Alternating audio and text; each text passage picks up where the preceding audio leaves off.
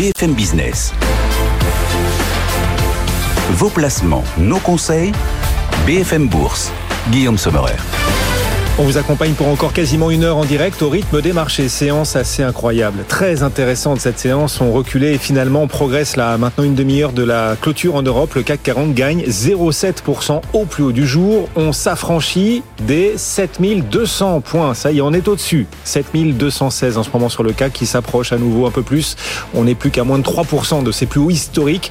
Et dividendes réinvestis, on est déjà aujourd'hui sur un nouveau plus haut jamais vu. Dividendes réinvestis pour le CAC 40. Alors pour pourquoi cette hausse euh, C'est vrai qu'on peut s'en étonner dans la mesure où l'emploi américain accélère, ce qui du coup fait monter les taux. On a une tension obligataire aujourd'hui un peu partout en Europe ou encore euh, aux États-Unis parce qu'en effet, beaucoup plus de création de postes qu'attendu, quasiment trois fois plus qu'attendu en janvier, 517 000 créations de postes alors que l'économie ralentit, alors que la Fed relève ses taux depuis des mois et des mois. On voit ce marché de l'emploi américain continuer d'accélérer. Pourquoi Jusqu'où? Il faut peut-être nuancer ces chiffres. Hein. Le mois de janvier est souvent un peu plus volatile. Du côté des salaires, en revanche, de quoi peut-être nourrir la hausse des actions? Les salaires progressent de moins en moins aux États-Unis. On va en parler. Et on a un indice ISM des services qui euh, nous offre une composante salaire aussi en ralentissement. Elle passe de 68 à 67,8 cette composante salaire et ça nourrit sans doute pour le coup peut-être un peu d'optimisme sur les marchés. Du côté des publications, on a des surprises aussi parce que vous savez qu'hier soir, Apple, Alphabet, Amazon ont tous les trois déçus sur leur publication, mais il y a un gagnant dans les cotations dans la séance du jour, c'est Apple. Apple qu'on attendait en forte baisse après sa publication inférieure aux attentes. Apple progresse, et pas qu'à moitié, le titre gagne 3%. On essaiera de comprendre pourquoi, alors qu'au contraire, en ce moment, Amazon et Alphabet reculent de 3% pour Amazon, d'1% pour euh, Alphabet. On va revenir hein, sur les très très nombreuses publications qui ont émaillé cette semaine boursière, mais c'est une nouvelle semaine boursière de hausse hein, pour le CAC 40 qui la termine en beauté. On gagne en ce moment encore 0,7% à plus de 7200 points. On va y revenir dans un instant avec nos coéquipières ce soir du club. Elles vont nous accompagner jusqu'à la clôture et tout de suite Julien nous rejoint également. Julien Casqui pour parcourir le reste de l'actualité économique du jour. BFM Business, l'info éco. Et à la une, le secrétaire d'État américain Anthony Blinken reporte sa visite en Chine, prévue dimanche, cela fait suite à la détection hier par les États-Unis dans leur euh, espace aérien d'un ballon espion euh, chinois. Ce voyage diplomatique devait euh, s'inscrire dans la continuité hein, de la rencontre entre Joe Biden et Xi Jinping l'année dernière à Bali. La réponse de la CPME à Elisabeth Borne, la première ministre qui évoquait hier de possibles sanctions contre les entreprises ayant des mauvaises pratiques en matière d'emploi des seniors dans le cadre de la réforme des retraites. Des sanctions qui ne rien, selon la Confédération des PME, qui se dit aussi opposée à un élargissement de cet index aux entreprises de plus de 50 salariés. Les prix alimentaires mondiaux baissent en janvier pour le dixième mois euh, consécutif, selon l'Organisation des Nations Unies pour l'alimentation et l'agriculture. Une baisse hein, qui s'explique par le reflux du prix du blé et des huiles végétales. Les ministères français ont fait moins appel au cabinet euh, de conseil en stratégie l'an dernier. C'est ce que déclare le euh, gouvernement. Les dépenses s'élèvent désormais à 176 millions d'euros en baisse de 35% par rapport à 2021. Sanofi publie des bons résultats en hausse sur l'année écoulée. Son bénéfice net progresse de 8% à 6,7 milliards d'euros. Le groupe est porté par les ventes de son médicament contre l'asthme et l'eczéma, le Dupixent. Il anticipe toutefois un ralentissement de sa croissance en 2023. Twitter lance aujourd'hui en France sa version payante baptisée Twitter Blue. Elle vise à, classer ses utilisateurs selon euh, différentes couleurs avec euh, des comptes certifiés en bleu pour les abonnés ou en jaune pour les entreprises pour un montant de 9,60 euros par mois une nouvelle division euh, pour Kering, une nouvelle division beauté. Objectif développer des parfums et cosmétiques de Balenciaga, Alexander McQueen, Bottega Veneta ou encore Quilin. C'est Rafaela Cornaggia qui prend la tête de cette nouvelle entité. Elle est notamment passée par L'Oréal et euh, Chanel. Et puis, on a appris la mort de Paco Rabanne, le couturier espagnol, est décédé à l'âge de 88 ans. Il a marqué l'univers de la mode durant un demi-siècle et était connu pour son sens de la formule et son excentricité. BFM Business. BFM Bourse le club. Merci Julien, vous nous accompagnez tout au long de cette fin de journée pour continuer de parcourir l'actu en direct tout au long de la fin de journée de la soirée sur BFM Business. Les marchés en pleine forme. On est à une demi-heure de la clôture et on est donc désormais en hausse sur les indices européens. Alors légère hausse pour l'Eurostock 50, plus 0,15%, mais à Paris, on fait mieux hein, grâce au secteur du luxe à nouveau qui surperforme, si bien que le CAC 40 gagne 0,6%. C'est mieux que la plupart des autres indices européens. Notre CAC a plus de 7200 points aujourd'hui, 7212. On va en parler hein, de ces marchés qui surprennent et du rapport sur l'emploi américain absolument incroyable. On va revenir aussi sur les publications des GAFAM. Grâce ce soir à Julie Jourdan. Bonsoir Julie. Bonsoir. Gérante actions américaines chez Amplégest. Et Estelle Ménard. Bonsoir Estelle. Bonsoir Guillaume. Et bienvenue également sur le plateau de BFM, directrice des investissements pour LCL Banque Privée. On va rentrer dans le vif du sujet là tout de suite. Le rapport sur l'emploi américain, euh, quand vous avez vu ce chiffre, 517 000 créations de postes, quasiment trois fois supérieures euh, aux attentes, malgré les resserrements monétaires, malgré le ralentissement économique. Vous vous, êtes frotté les yeux, je dis, vous y avez cru, vous vous êtes dit c'est une erreur. Enfin, comment est-ce que vous avez réagi à ce chiffre? C'est effectivement une hausse qui est assez spectaculaire. Alors après, euh, c'est vrai qu'on a des données qui sont sans doute et ça, aujourd'hui, on va voir euh, effectivement dans les prochaines semaines si on a des révisions dessus, mais qui sont sans doute un petit peu euh, affectées par les conditions climatiques aux États-Unis. Il faut savoir qu'il y a eu 380 000 personnes qui n'ont pas pu se rendre pour aller à leur travail en raison des conditions météorologiques. Donc, est-ce que ça a pu déformer ce rapport sur l'emploi? C'est tout à fait possible. Le deuxième élément qui était important, et je pense que vous l'avez vous l'avez euh, souligné, hein, c'est effectivement que on voit bien que euh, on a des hausses de salaire qui continuent d'être significatives, hein, 4,4% de hausse, on peut pas dire que c'est pas significatif, mais euh, on a une décélération qui est relativement nette et sans se rapprocher immédiatement de l'objectif de la Fed, il n'empêche que la trajectoire va dans la bonne direction. Donc je dirais ces deux éléments viennent un peu modérer euh, les, euh, le caractère extrêmement, euh, euh on aurait pu dire, euh, négatif par rapport à l'évolution, en tout cas, oui. ou, ou mmh. à ce qu'aurait pu, comment ça aurait pu impacter la Fed. Effectivement, cette hausse extravagante des créations de mmh. postes, vraiment qu'on n'avait pas vu, 510 17 000. Alors lié aussi peut-être, il y avait eu des grèves en Californie en décembre, et puis ceux qui étaient en grève sont revenus. Ça a aussi impacté apparemment ce, marché de, l'emploi, si bien qu'il faut s'attendre peut-être à des corrections à venir sur ce chiffre assez incroyable. Il y a toujours une volatilité en plus sur les chiffres de l'emploi au mois de janvier aux États-Unis. Bref, il faut rester prudent. Mais on voit, on voit que les indices actions accueillent finalement assez sereinement ce, ce, chiffre. Vous, ce que vous vous dites en voyant quand même ce chiffre, c'est que oui, les États-Unis sont en train de réussir leur soft landing et qu'il est possible de cadenasser l'inflation, la tasser, continuer de la réduire tout en évitant une récession? Ce que l'on voit aujourd'hui, c'est que effectivement, on a une situation de l'emploi qui est vraiment très solide. Hein.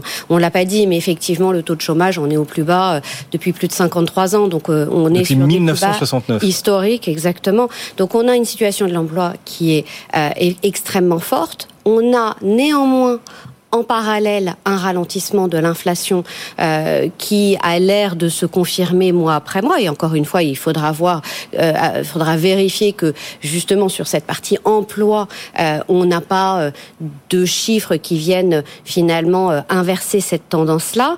Mais effectivement, aujourd'hui, quand on regarde les différents indicateurs, on voit bien qu'il y a un ralentissement sur la partie consommation un ralentissement sur les indus manufacturiers, mais euh, une, société qui continue euh, d'avoir une situation de quasi plein emploi. Et ça, c'est quelque chose qui est globalement un équilibre qui était difficile à imaginer il y a encore quelques mois et qui a l'air de s'installer. Estelle, comment est-ce que vous regardez ça et comment est-ce que vous pensez que la Fed regarde ce chiffre de l'emploi? Est-ce qu'il pourrait impacter ses choix? Est-ce qu'il pourrait impacter l'avenir de la stratégie monétaire? Ou est-ce que le chiffre du mois de janvier est trop volatile? Il faudra le confirmer moi, j'ai bien envie de penser que le chiffre est volatile et qu'il faut quand même attendre une confirmation. Parce qu'on imagine bien que la Fed va réagir à partir du moment où ce marché de l'emploi va craquer ou craquera. Et pour l'instant, ce n'est pas le cas. Pour l'instant, effectivement, comme on le disait, tout part à la hausse. Euh, à part le taux de chômage qui baisse et qui est au plus bas des 53 ans, tout est à la hausse. Donc, il n'a pas encore craqué, donc il ne donne pas cette impulsion à la Fed de se dire finalement, ça y est, on y est arrivé. Donc, j'ai bien envie de dire qu'il euh, faudra certainement attendre. Et aujourd'hui, la réaction des, marchés actions face à, à ce chiffre de l'emploi est étonnante. Mais elle a aussi évolué. C'est-à-dire qu'il y a eu un petit point d'inflexion aussi, c'est l'ISM, l'ISM qui est arrivé. Donc, et, j'ai trouvé ça assez étonnant, euh, effectivement, que les marchés tiennent bien dans un environnement où le marché de l'emploi justement tient bien, où les ISM sont quand même au-dessus des attentes.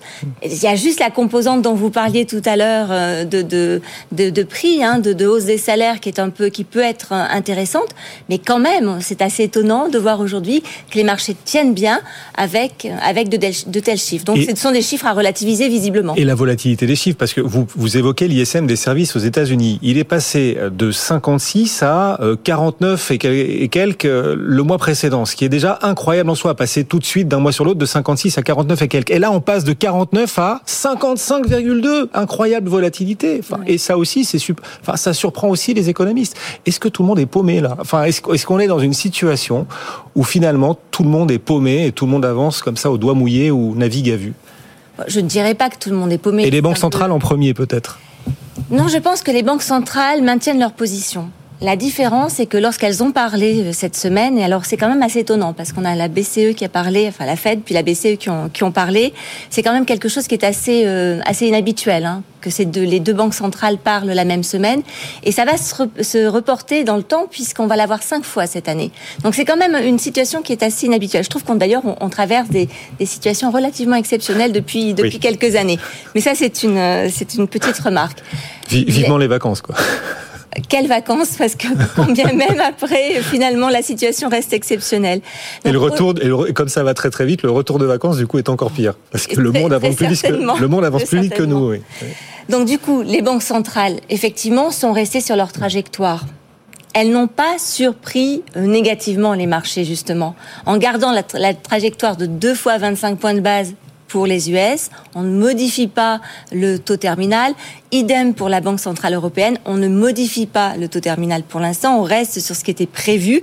Donc, pas du tout d'accélération. Euh, donc, on reste sur cette trajectoire. Et surtout, on indique qu'on est data dépendante. Donc effectivement, ça veut tout et rien dire, c'est-à-dire qu'on se laisse la possibilité de d'ajuster la trajectoire en fonction des données. Il s'est quand même engagé là, Jérôme Powell. Il y a quand même un tournant. Il a utilisé le mot déflation. Il a dit on a entamé un processus de déflation. Ça, c'est le tournant quand même. C'est ce qu'attendaient les marchés. C'est ce que les marchés essayaient de lui faire comprendre depuis plusieurs mois. D'ailleurs, lui restait très ferme, très faucon, et Christine Lagarde aussi. Jérôme Powell là a fait un pas en arrière et en effet reconnu qu'on était sur un ralentissement de, de l'inflation. Mais les marchés l'ont déjà anticipé les, marchés ont déjà revêtu, encore une fois, ça fait sourire, mais c'est ces fameuses lunettes roses, et ont déjà anticipé, notamment aux États-Unis, que les taux repartiront à la baisse avant la fin de 2023.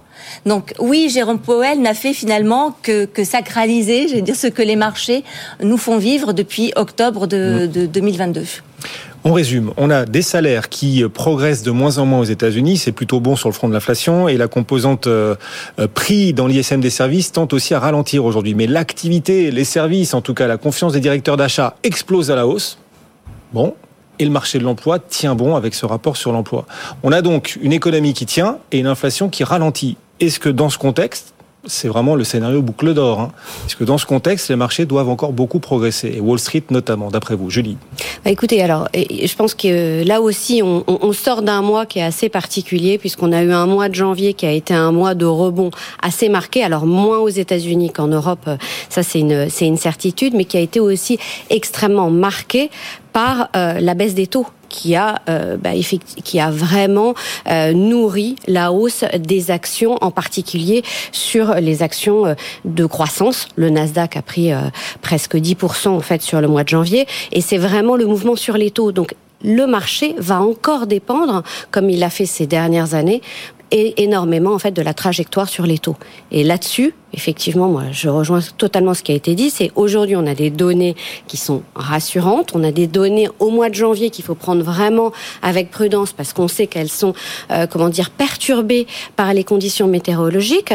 Donc, on va avoir dans la durée euh, plus d'éléments euh, sur sur effectivement la tendance sur l'inflation et l'évolution à venir des taux. mais globalement, effectivement, la, la l'évolution des marchés sera extrêmement dépendante de euh, la politique de la Fed. Alors effectivement, vous l'aviez très justement dit, il y a euh, le mot désinflation qui a été euh, qui a été évoqué par par par Jérôme Powell, mais encore une fois, il est très pragmatique et on peut entendre désinflation d'un côté et data dependent de l'autre. Donc aujourd'hui, on reste sur une trajectoire, mais cette trajectoire, elle peut toujours évoluer. Donc il s'engage sans s'engager. Et sur l'inflation, on peut encore avoir des surprises. Par exemple, la Chine qui réouvre, ça pourrait en effet remettre de la pression sur les prix et créer peut-être des mauvaises surprises euh, en cours d'année. Euh, oui, on peut, on peut le croire. On peut le croire, effectivement. Non, c'est possible. Néanmoins, ce n'est pas certain. Ce n'est pas certain parce qu'une partie de l'inflation chinoise, d'un côté, la Chine va réouvrir ses capacités de production, donc on a des chaînes d'approvisionnement qui vont se normaliser, donc ça va quand même avoir un effet détente sur les prix. C'est vrai. Après, effectivement, la réouverture de la Chine, c'est un impact positif sur le prix du baril de pétrole. Donc oui, effectivement, ça peut faire monter le, prix du baril de pétrole. Et le reste des commodities, c'est quand même lié au marché immobilier chinois. Donc, euh, et ce marché immobilier hmm. chinois fait face à une crise sans précédent. Donc, ça n'aura peut-être pas l'impact inflationniste que l'on pouvait peut-être envisager. Ça aussi, c'est important pour les marchés. Et si je peux me permettre de rebondir et avoir aussi une vision pragmatique, ces marchés euh, ont réagi. Est-ce que c'est vraiment du fondamental? C'est certes, ils réagissent depuis des années hein, face à ce que les dernières années, face à ce que les banques centrales disent. Mais il y a quand même une chose, il y a un effet technique qui est significatif.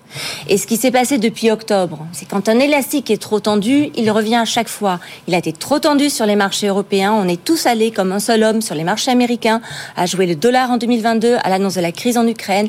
C'est ce qui s'est passé, ce qui a tenu aussi, ce qui a fait tenir les marchés en partie, relativement. Ça n'a pas trop tenu sur, sur les US, mais avec le dollar, c'était la mmh. figure était plus intéressante.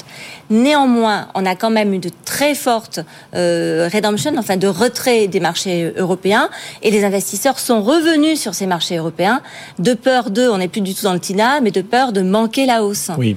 Et on voit bien que ce qui s'est passé depuis le début de l'année, c'est pas tant du fondamental, donc on n'est pas rassuré sur le fondamental, mais ce sont surtout des acteurs qui sont des acteurs systématiques, des hedge funds, qui sont venus justement réduire leur position euh, short sur les marchés et se neutraliser. Et ça, c'est une bonne, enfin, c'est une bonne nouvelle parce que ça fait monter les marchés, mais vous dites attention parce que c'est essentiellement technique. Des rachats de short. Mais les rachats de short, du coup, c'est pas de l'argent frais qui vient nourrir le marché. C'est-à-dire que l'argent qui avait quitté les marchés, toute cette décollecte pour les actions européennes en 2022, cet argent-là reste peut-être prêt à s'investir pour la suite. Exactement, exactement. Le cash est présent, c'est vrai. Et c'est la raison pour laquelle cette, ces marchés-là, même si fondamentalement on a tout à craindre. Hein. Il y a des incertitudes significatives. La récession, on ne sait pas encore ce qu'il en est. Les chiffres nous montrent pour l'instant le contraire. Mais quid de la deuxième partie de, 2000, de 2023 On peut très bien euh, basculer dans un environnement plus, plus récessionniste qu'anticipé. Donc il y a énormément d'incertitudes. Mais face à ces incertitudes, il y a une chose qui est certaine, c'est que deux tiers des investisseurs en Europe et des gérants en Europe ont loupé, ont manqué la hausse du marché depuis le début de l'année. Deux tiers. deux tiers. Donc ils sont aujourd'hui dans une situation où ben, ils vont vouloir réinvestir et dès qu'il y aura une baisse sur les marchés, ces investisseurs, plus fondamentalement, risquent de revenir, encore une fois, de peur de manquer la hausse. Donc il y a d'un côté cette crainte que l'on a fondamentalement d'avoir des marchés qui sont orientés à la baisse et de l'autre côté un effet technique qui justement pourrait soutenir les marchés. Ah, deux tiers des gérants euh, ont raté une bonne partie de la hausse. C'est une hausse douloureuse donc pour un certain nombre d'acteurs, paradoxalement.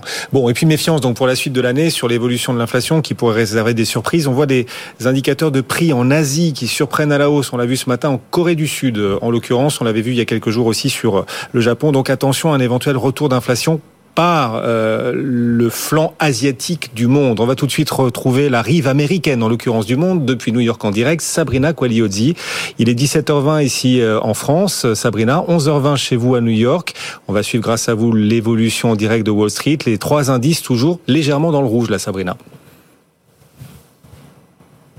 Alors, vous avez des, des marchés qui euh, digèrent les, les, statistiques euh, du jour, effectivement, les résultats d'entreprise aussi. C'est une séance qui est encore très, très euh, chargée euh, sur ces marchés américains, avec bien sûr des résultats dans le secteur de, de la tech. On y revient dans, dans quelques instants, mais une petite reprise, reprise sur l'indice Dow Jones qui désormais est en hausse, plus 0,2%. Figurez-vous que le S&P 500 ne perd plus que 0,2%. Le Nasdaq, moins 0,17%.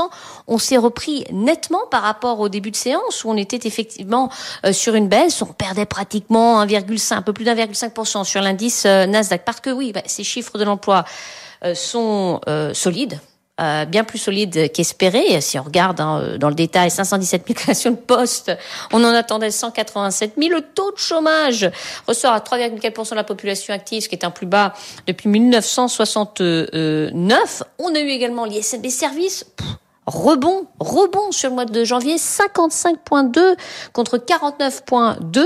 Euh, joli rebond donc euh, de ce côté-là également, un marché et qui se dit oui, alors Bon, euh, ça ne va pas euh, aller dans le dans le sens de d'un ralentissement euh, plus marqué qu'espéré des hausses de taux d'intérêt de la Réserve fédérale américaine, mais bah, ça veut dire aussi que bah, peut-être pas de, de récession aux États-Unis. Et du coup, on digère tout ça. On a eu également des résultats d'entreprise. Alors pas terrible du tout dans le secteur tech après la belle performance liée aux résultats trimestriels de Meta. On espérait des annonces allant dans ce sens, des réactions Alors Apple, Apple surprend, figurez-vous, puisque après avoir euh, démarré la séance euh, en baisse, euh, on est désormais en hausse, plus 3,4%, 55 dollars 97 après la publication donc de ces chiffres mitigés. Apple qui enregistre quand même une plus forte baisse de ses revenus depuis Barack Obama. ça a pesé un moment sur ses résultats sur son titre en début de séance. Encore une fois, on est désormais en progression sur le titre. Alors vous avez Google qui a été pénalisé euh, sans surprise par les recettes, la baisse des recettes publicitaires au sein de YouTube. Le titre euh, est en baisse, mais a réduit nettement ses baisses, moins 0,7%. Amazon, de son côté, qui perdait plus de 6% tout à l'heure, ne perd plus que 4,5%. Amazon, plus fort, faible croissance annuelle depuis euh, son IPO, des prévisions également un peu, un peu prudentes, mais un titre donc qui est cette replan. Vous avez Meta Guillaume, Meta qui s'est envolé, qui continue, puisqu'on prend désormais 1,8% sur le titre Meta. Enfin, hors tech, on a eu Starbucks et Ford, des résultats inférieurs aux attentes. Euh, Ford perd 5%, euh, Starbucks de son côté, moins 2,8%. Faiblesse du côté de la Chine, son deuxième marché. Mais un marché donc qui semble se reprendre. Allez, ça y est, on est presque en hausse sur l'indice Nasdaq. 12 193 points. Quel euh, rallye au sein de cette séance hein, depuis ce matin où on avait démarré encore une fois sur une forte baisse. Donc euh, euh, on est bien parti pour euh, terminer la séance. Hein. on a encore quelques heures hein, dans le vert, mais là, retournement sur l'indice Dow Jones, belle reprise sur le S&P 500 et l'indice Nasdaq. Si on regarde du côté de l'obligataire, on a toujours une petite tension du côté du 10 ans, 3,52 après la publication des chiffres. Le pétrole, lui, est en hausse de 0,7%, 76 dollars 42. Mais donc encore une fois, un marché qui se reprend et un S&P 500 qui continue d'évoluer sur ses plus hauts depuis euh, depuis cinq mois. Donc euh, voilà, on garde un œil dessus, on verra comment euh, la séance évolue d'ici la clôture tout à l'heure. Incroyable séance quand même. Waouh On reculait tout à l'heure de plus d'un pour cent, on est en train de se stabiliser. Le Dow Jones est passé en territoire positif, lui, et à Paris, on est au plus haut du jour. Merci Sabrina, vous nous accompagnez bien sûr depuis New York pour la suite de cette séance sur BFM Business. Le CAC 40 au plus haut du jour, on le disait, plus 0,7%, 7219 points. Dividende réinvesti, il est tout simplement sur un nouveau plus haut historique. Et on est à moins de 3% désormais, 3% du record absolu du CAC 40, qui fait un peu mieux que les autres marchés européens aujourd'hui grâce au secteur du luxe. LVMH touche un nouveau plus haut historique. D'ailleurs, aujourd'hui, LVMH en progression actuellement de 2,4%. On a aussi Hermès en hausse d'1,8%. C'est dingue. On n'arrête plus les marchés. Hein. On va en parler, on va continuer d'en parler avec nos coéquipières ce soir du club, Julie Jourdan pour Amplé Geste et Estelle Ménard pour LCL Banque Privée.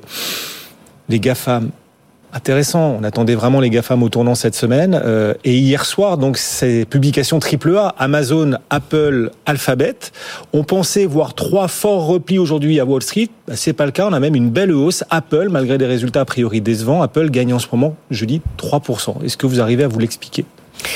Alors, effectivement, il y, a, il y, a, beaucoup de choses en fait dans ces résultats. Alors, si on prend Apple euh, en, en, premier lieu, ce que l'on voit, et ça c'est vraiment intéressant parce que c'est dans la continuité de ce que l'on a pu avoir également euh, dans d'autres publications de résultats, c'est que en Chine, bah, tout simplement, la situation de normalisation des chaînes d'approvisionnement n'est pas encore totalement concrétisée, et en particulier parce qu'ils subissent en fait l'épidémie de Covid, ou en tout cas ils l'ont subi de manière assez forte en décembre et en janvier.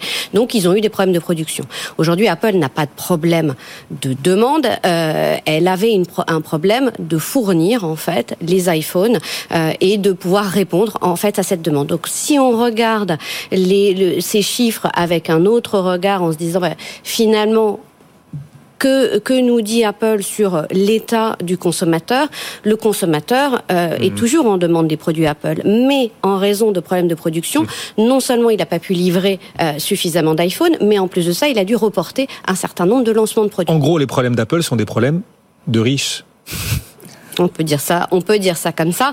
Et mais c'est vrai que ce qu'ils disent aussi, et c'est ça qui est très intéressant, c'est de voir qu'ils disent la situation est en train de se normaliser en Chine. C'est ce que nous disait également Estée Lauder euh, hier. C'est-à-dire qu'on a une situation qui est encore compliquée par les effets euh, de l'épidémie de Covid, mais qui est en train de s'améliorer. Et c'est là où on va peut-être, on, on espérait un peu trop vite. Donc ça, je dirais, c'est la première chose en ce qui concerne, euh, en ce qui concerne Apple. La deuxième chose, quand on regarde Amazon, on dit ah bah oui, le cloud il décélère. C'est pas une surprise. On le savait d'abord parce qu'on a eu les résultats de Microsoft il y a quelques jours, qui nous le disaient très justement. Attention, les sociétés essayent d'optimiser leur utilisation, leurs ressources IT. Amazon dit la même chose. Donc on a euh, cette tendance qu'on avait déjà commencé à connaître le trimestre dernier qui se poursuit. Pour autant, la tendance globale euh, structurelle, elle reste très forte. Donc il n'y a pas véritablement, euh, je dirais, de nouveautés ni de drame à ce sujet. Et sur le reste, sur le online, on a eu des ventes qui étaient plutôt meilleures. Donc de ce point de vue-là, là aussi, c'est plutôt une, une c'est effectivement, la mm. guidance, enfin, les perspectives sont décevantes. Moins 5%, le titre Amazon perd 5%. Le, le, titre perd tout à fait 5%, et c'est celui qui est le plus sanctionné. Parce qu'effectivement, les perspectives ne montrent pas, en fait, d'amélioration immédiate de l'activité.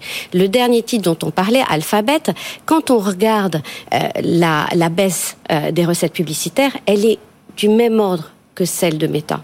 La grosse différence entre euh, Meta et Alphabet, c'est que Meta a annoncé un gros programme en fait d'amélioration euh, de euh, son euh, sa, sa, productivité et de restructuration interne.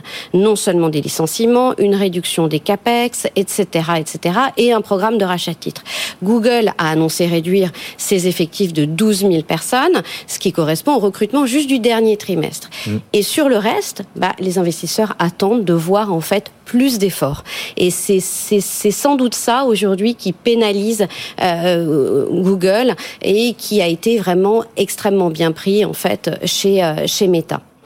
Et au global, vous vous dites que les publications aux États-Unis euh, justifient la hausse des indices américains qu'on a connue depuis le début de l'année, ou quand même il y a une forme de dichotomie là entre cette hausse des indices américains et le ralentissement des bénéfices, voire les baisses dans certains secteurs? Alors on est en baisse hein, de, de profit cette, sur le quatrième trimestre. On, est en baisse à peu près de 5%, euh, ce qui est largement supérieur euh, à ce qui était attendu initialement, puisqu'on attendait des baisses de l'ordre de plus enfin autour de 3%. Donc vraiment c'est des résultats qui sont plutôt de mauvaise qualité on est en début d'année et le marché se tourne vers l'avenir mhm. et non pas l'année dernière qui était une année extrêmement compliquée, mhm. qui a été quand même marquée par encore une fois des problèmes de chaîne d'approvisionnement, un dollar, un effet dollar qui a impacté particulièrement les ventes. C'était le cas, on n'en a pas parlé, mais pour Apple, c'est 8% hein, l'effet de change, donc c'est colossal. Alors depuis le dollar est reparti à la baisse, ça devrait les aider. Exactement, et tous ces éléments-là, euh, aujourd'hui, le marché se focalise sur l'avenir, la prudence des managements et les managements sont prudents et quelque part ça rassure aussi le marché de voir des managements euh, beaucoup moins euh, optimistes et, plus raisonnables et focalisés sur euh, leur marge. Oui, alors leur marge est de plus en plus raisonnable. En tout cas, les rachats d'actions annoncés en début d'année atteignent des records. Jamais on a vu un mois de janvier avec autant de rachats d'actions à hauteur de 132 milliards de dollars c'est bon signe ça ou c'est signe que les entreprises ne savent pas quoi faire de leur argent? C'est signe que les entreprises veulent aussi donner des gages à leurs investisseurs qu'ils ont de la visibilité puisqu'ils remontent également pour certains d'entre eux pas mal les dividendes. Donc effectivement, on a des sociétés qui veulent euh, dans un contexte incertain et dans un environnement dont on ne mesure pas hmm. euh, le ralentissement voire la récession donner un petit peu d'évidence. Euh. Et c'est en même temps un signe d'optimisme puisqu'on achète ces actions quand on se dit qu'elles vont par la suite peut-être progresser. On se dit elles ont du potentiel. C'est aussi pour ça qu'on les rachète. Pour la suite, justement, les perspectives, l'avenir. On a vu ces 4-5 derniers mois, Estelle, les marchés européens surperformer Wall Street. C'est encore le cas aujourd'hui, là, sur la séance du jour. Le CAC gagne 0,7%, le S&P recule de 0,1%. Est-ce que cette surperformance, pour vous, peut durer? Alors, Regardons déjà les résultats, parce qu'effectivement, on a été surpris, peut-être un peu à la baisse dans certains secteurs. Vous venez d'en parler hein, sur les GAFAM, c'est certain. Aux États-Unis, en Europe, c'est moins le cas. On a seulement une petite vingtaine de pourcents des sociétés qui ont qui ont euh, qui ont justement euh, sorti leurs résultats, euh, avec sur la période des une révision en baisse des bénéfices qui sont quand même inférieures à celles que l'on peut voir sur les États-Unis. Hein. On est deux fois inférieur, deux fois moins, moins c'est deux fois moins important que ce que l'on voit ah. sur les États-Unis. Ah, chouette, c'est rare quand même. Donc c'est assez rare mais c'est notable. Alors c'est notable parce qu'on a effectivement une industrie en Europe, l'industrie du luxe, hein, justement, avec de très belles perspectives. VMH a sorti de très, bons résultats. Certes, des marges euh, un peu, en baisse, mais des investissements significatifs et surtout une grande, euh, j'allais dire, euh, confiance en l'avenir avec justement la réouverture de la Chine. Et je rappelle quand même que c'est important pour l'Europe hein, parce qu'on a 20% et je crois que c'est 20% justement des profits du stock 600 qui sont liés à la Chine. Donc c'est important et c'est un soutien significatif au marché européen. Bon, après, il y a l'euro-dollar aussi. Donc ça, c'est un peu différent. Hein. Le dollar a, a, pénalisé euh, justement des investisseurs, euh, en tout cas les boîtes américaines, euh, l'année dernière. L'euro se rétablit, mais néanmoins, pendant longtemps, ça n'a pas été le cas. Donc ça peut-être été un facteur positif pour pour certaines certaines entreprises européennes. Aujourd'hui, on a le secteur bancaire également, qui dans sa dans sa majorité a plutôt bien publié. Et c'est vrai qu'on il y a un intérêt peut-être réel aujourd'hui à se repositionner sur certains secteur. Est-ce que le marché européen va continuer à baisser? Je ne le sais pas. à monter À monter, pardon. Oui, à monter, je ne le sais pas. Il y a encore énormément d'incertitudes. Les incertitudes. Alors, le plan géopolitique, sur le plan géopolitique, on le met en, hmm. le met en recul. Les perspectives de croissance bénéficiaire, aujourd'hui en Europe, elles sont de l'ordre de 2 auquel on peut rajouter le rendement qui est de l'ordre de 3%, ça fait que 5%, on est déjà à 10% sur le, sur le CAC 40. Donc ça voudrait dire que microéconomiquement, pour que le marché monte, il faudrait qu'on révise à la hausse les perspectives de croissance bénéficiaire. C'est pas encore le cas avec les résultats qui sont sortis. Est-ce que ce sera le cas avec les 80% des résultats restants sur cette période de résultats? Je ne le sais pas. Néanmoins, vous voyez bien que microéconomiquement, c'est solide, c'est moins, c'est moins catastrophique que ce qu'on, ce qu'on avait prévu. Ça tient quand même. Ça fait juste quatre trimestres que ces résultats tiennent. Macroéconomiquement, il y a encore énormément d'incertitudes. Quid de la récession au deuxième trimestre? Donc, il est possible qu'on ait un marché qui soit qui gagne en volatilité, c'est-à-dire une volatilité plutôt élevée, un marché qui fasse des creux, qui remonte. Et encore une fois, je reviens sur ce que je vous disais tout à l'heure, ce marché qui peut peut-être ralentir, une performance qui peut peut-être baisser hein, sur le marché euh, européen, ça peut être aussi un intérêt ou constituer un intérêt pour les investisseurs européens qui ne sont pas investis de revenir. Et, eh et ça peut justement limiter cette baisse. Donc j'ai envie de vous dire, côté macroéconomique, il y a, on a des craintes, des incertitudes, mais côté technique, il y a quand même des investisseurs qui sont là pour revenir sur certains secteurs. Et on voit bien le luxe, les banques, les valeurs technologiques, les semi-conducteurs sont des secteurs qui sont peut-être à privilégier Et peut-être encore un potentiel de bonnes nouvelles monétaires, puisque euh, si la Fed a été plus explicite sur la désinflation, euh, Christine Lagarde n'a pas franchi le pas. On n'est pas encore en désinflation ici, mais sans doute finira-t-elle par dire qu'on est en désinflation si les prix continuent de, ralentir tout au long de cette année en, zone euro? Mais c'est pas sûr, c'est pas garanti. On verra, on verra si les prix continuent de, ralentir effectivement. Mais c'est vrai qu'après le mois de mars, on pourrait s'attendre peut-être à de moindres hausses de taux aussi ici en, zone euro. on essaiera de voir dans quelle mesure c'est déjà dans les cours aussi. Merci de nous avoir accompagnés. Merci à toutes les deux. Estelle Ménard, directrice de la gestion banque privée et gestion de fortune pour LCL. Julie Jourdan, gérante actions américaines pour Amplégest. C'était nos coéquipières du club ce soir. Bonne soirée Bon retour. Dans un instant, on va rejoindre Aude, Aude Kersulek depuis la Tour Euronext pour la clôture de cette nouvelle semaine boursière, semaine boursière de hausse sur les marchés européens. Encore une semaine de hausse. On va voir comment cette séance se termine en direct. À tout de suite sur BFM Business. Vous êtes bien sur BFM Business en direct, la clôture des marchés en Europe. Après cette séance très très riche et intéressante, on rejoint depuis la tour Euronext Aude Kersulek. Rebonsoir Aude, comment le CAC 40 et les marchés européens terminent-ils cette nouvelle semaine?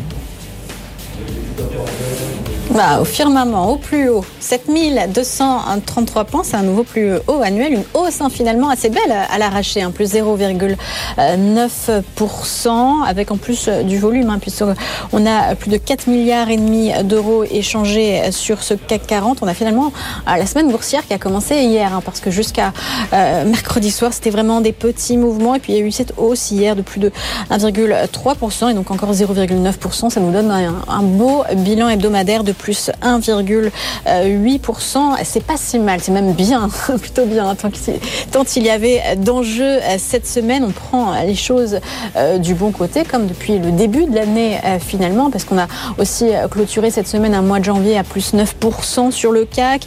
Le CAC dividende réinvesti qui est lui aussi un record de tous les temps.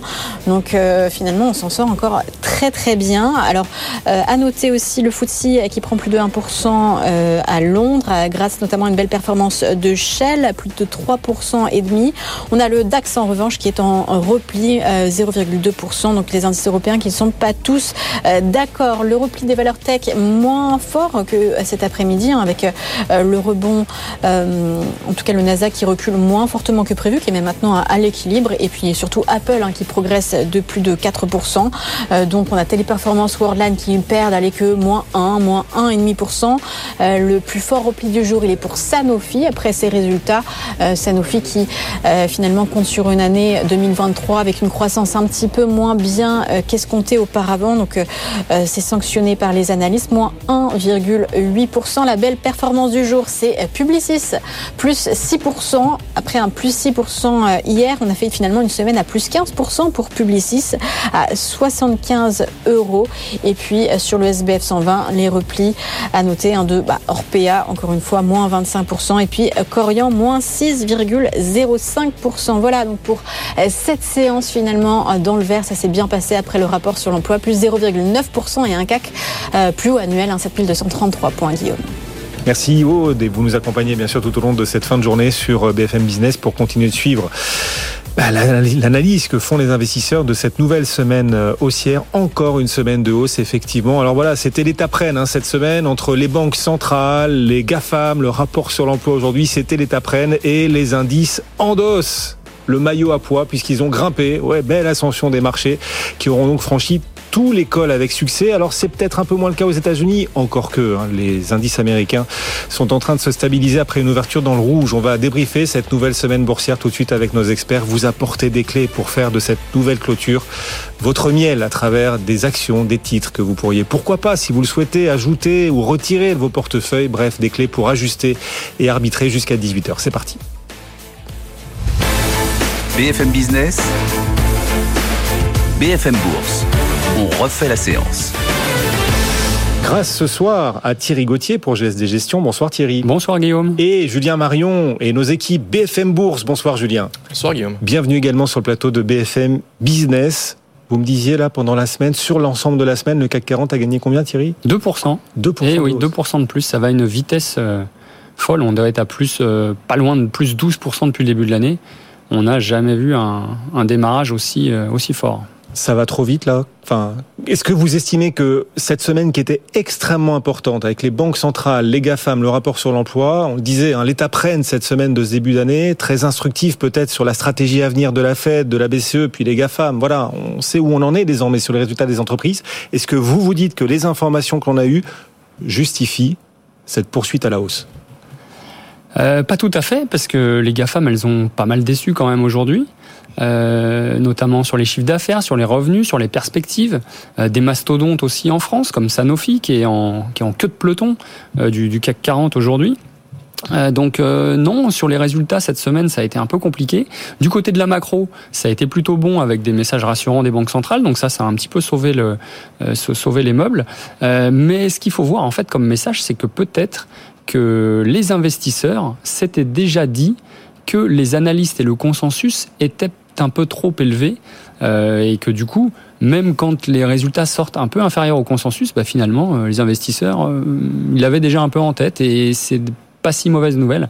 les, les GAFAM, enfin les, les triple A, Alphabet, Amazon et, et Apple avait déjà monté de 5 ou 6 hier. Triple A, il y, a, il y, a, aussi l'andouillette, donc je ne sais pas si l'image, si ça leur plaira, mais il y a même la 5, la 5, 5 mais euh, non, chez ah, les amateurs authentiques. De, de ah oui, vous avez raison. De l'andouillette à l'ancienne. On va rester sur les notations financières. Mais voilà, triple A. on, a nos triple A qui ont, qui, qui ont déçues un petit peu hein, sur, sur les résultats et qui malgré tout tiennent. Elles ont fait toutes plus 5, plus 6 hier et aujourd'hui elles sont à peine en baisse. Alors Amazon est, un, est à moins 4 peut-être, mais euh, euh Apple est, est... Plus 4.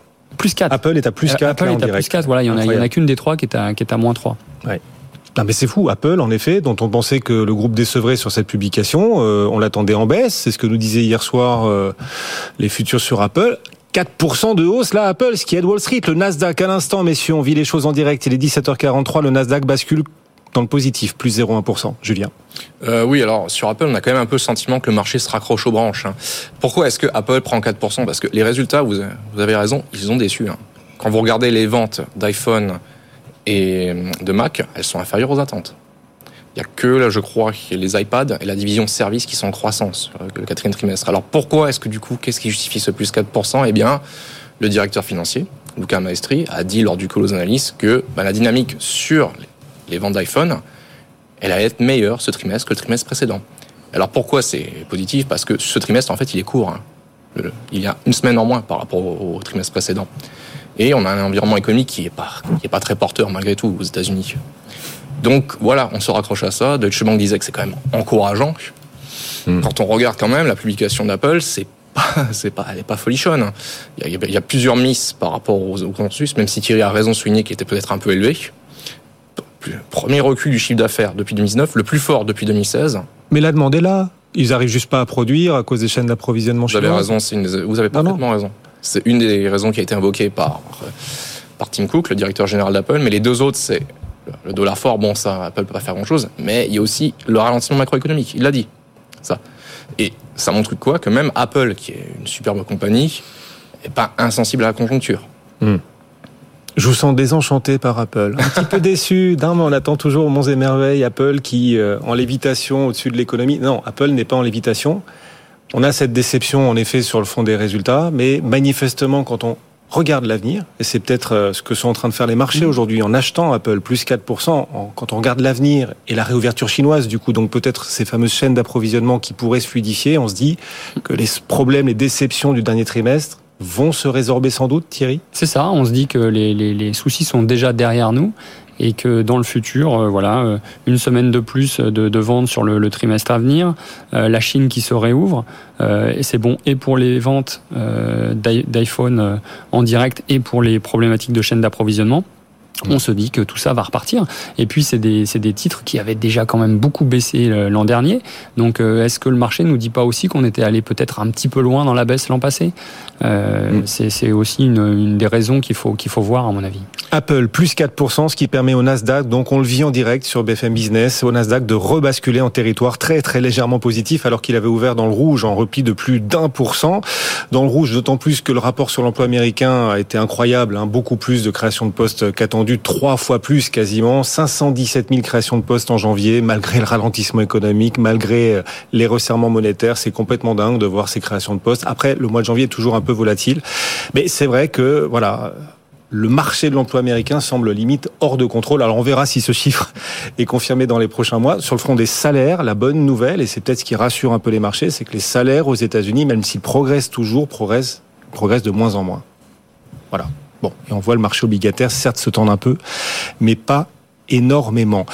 Je voudrais juste revenir sur cette hausse hebdomadaire quand même, parce que vous le disiez Thierry, on a gagné sur la semaine 2% supplémentaires sur euh, l'indice CAC 40. Est-ce que vous sentez que les choses pourraient se poursuivre, que la hausse pourrait se poursuivre, qu'il y a des fondamentaux pour, en effet, continuer d'acheter le marché ou vous êtes plus prudent que ça pour la suite? Julien euh, pour le coup, j'ai tendance à être un petit peu sur la réserve. Euh, on se le disait même en antenne, hein, je disais plus dur sera la chute. Alors, plusieurs choses.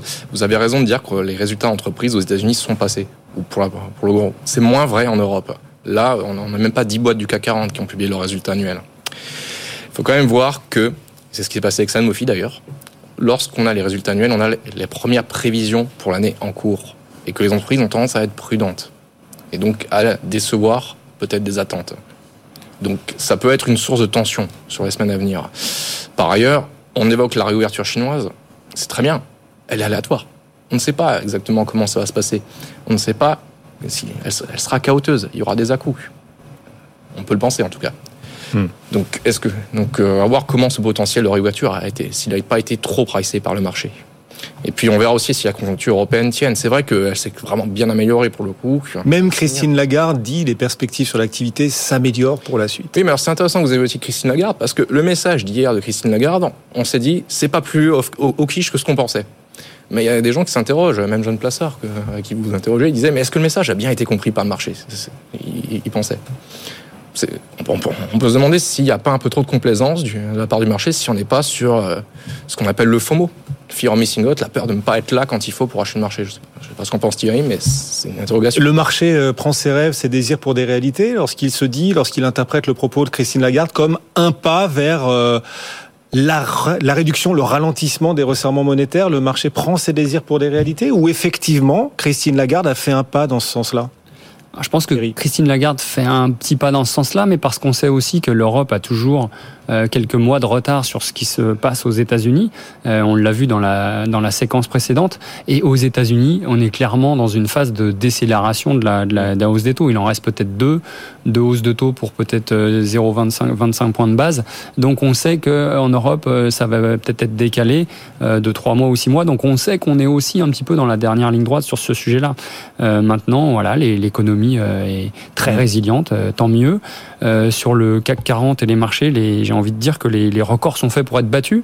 Donc, euh, on, sent le sportif. Ouais, on est, on n'est pas. Euh, alors, oui, il y a des, il y a des, bien sûr, il y a des sources d'inquiétude, mais il faut savoir que les marchés haussiers se nourrissent justement de, ces inquiétudes mm. et que les marchés haussiers, ils terminent toujours leur mouvement de hausse dans l'euphorie générale. C'est ça. L'euphorie générale, on peut pas dire qu'il y en est aujourd'hui, parce qu'il y a des résultats qui sont un peu décevants, un peu en demi-teinte. Et il y a les doutes dont nous Il y a des vrais doutes euh, dont parle Julien. Les marchés montent aujourd'hui dans le scepticisme.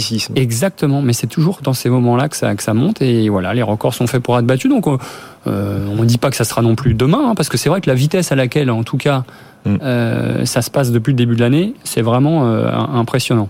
Et puis il y a beaucoup de rachats de short, il n'y a pas forcément beaucoup d'argent frais qui nourrit cette hausse. Il y a pas mal de rachats de short et l'argent frais, le cash reste sans doute en grande partie disponible pour continuer de s'investir et peut-être continuer de nourrir de futures hausses? Oui, l'épargne disponible, hein, quand on a les, statistiques sur l'épargne disponible aux États-Unis, elle est encore elle est bien moindre qu'il y a un an et demi, mais en tout cas, elle est encore pléthorique et sur des niveaux au-dessus de la, moyenne. Donc, il reste potentiellement encore, oui, des capitaux qui pourraient s'investir sur les, sur les marchés. Mais attention, voilà, parce que les marchés achètent la rumeur de la fin à venir des resserrements monétaires. Peut-être vendra-t-il la nouvelle, peut-être aura-t-on des accidents sur l'inflation, et c'est même probable avec la réouverture chinoise, cette hausse de la demande qui pourrait faire repartir à la hausse les prix de l'énergie, et donc, et donc, prudence quand même pour la suite.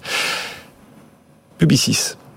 C'est la plus forte hausse ce soir en clôture. J'en profite pour reprendre mon souffle parce que je parle trop fort. Publicis a gagné 6% quasiment ce soir en, clôture. Après une belle publication déjà hier, le titre avait bien euh, progressé.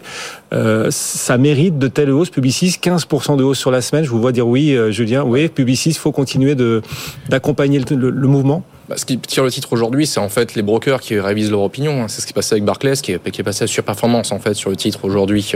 Donc on voit bien que la publication d'hier pousse un petit peu les observateurs à revoir leurs leur calculs.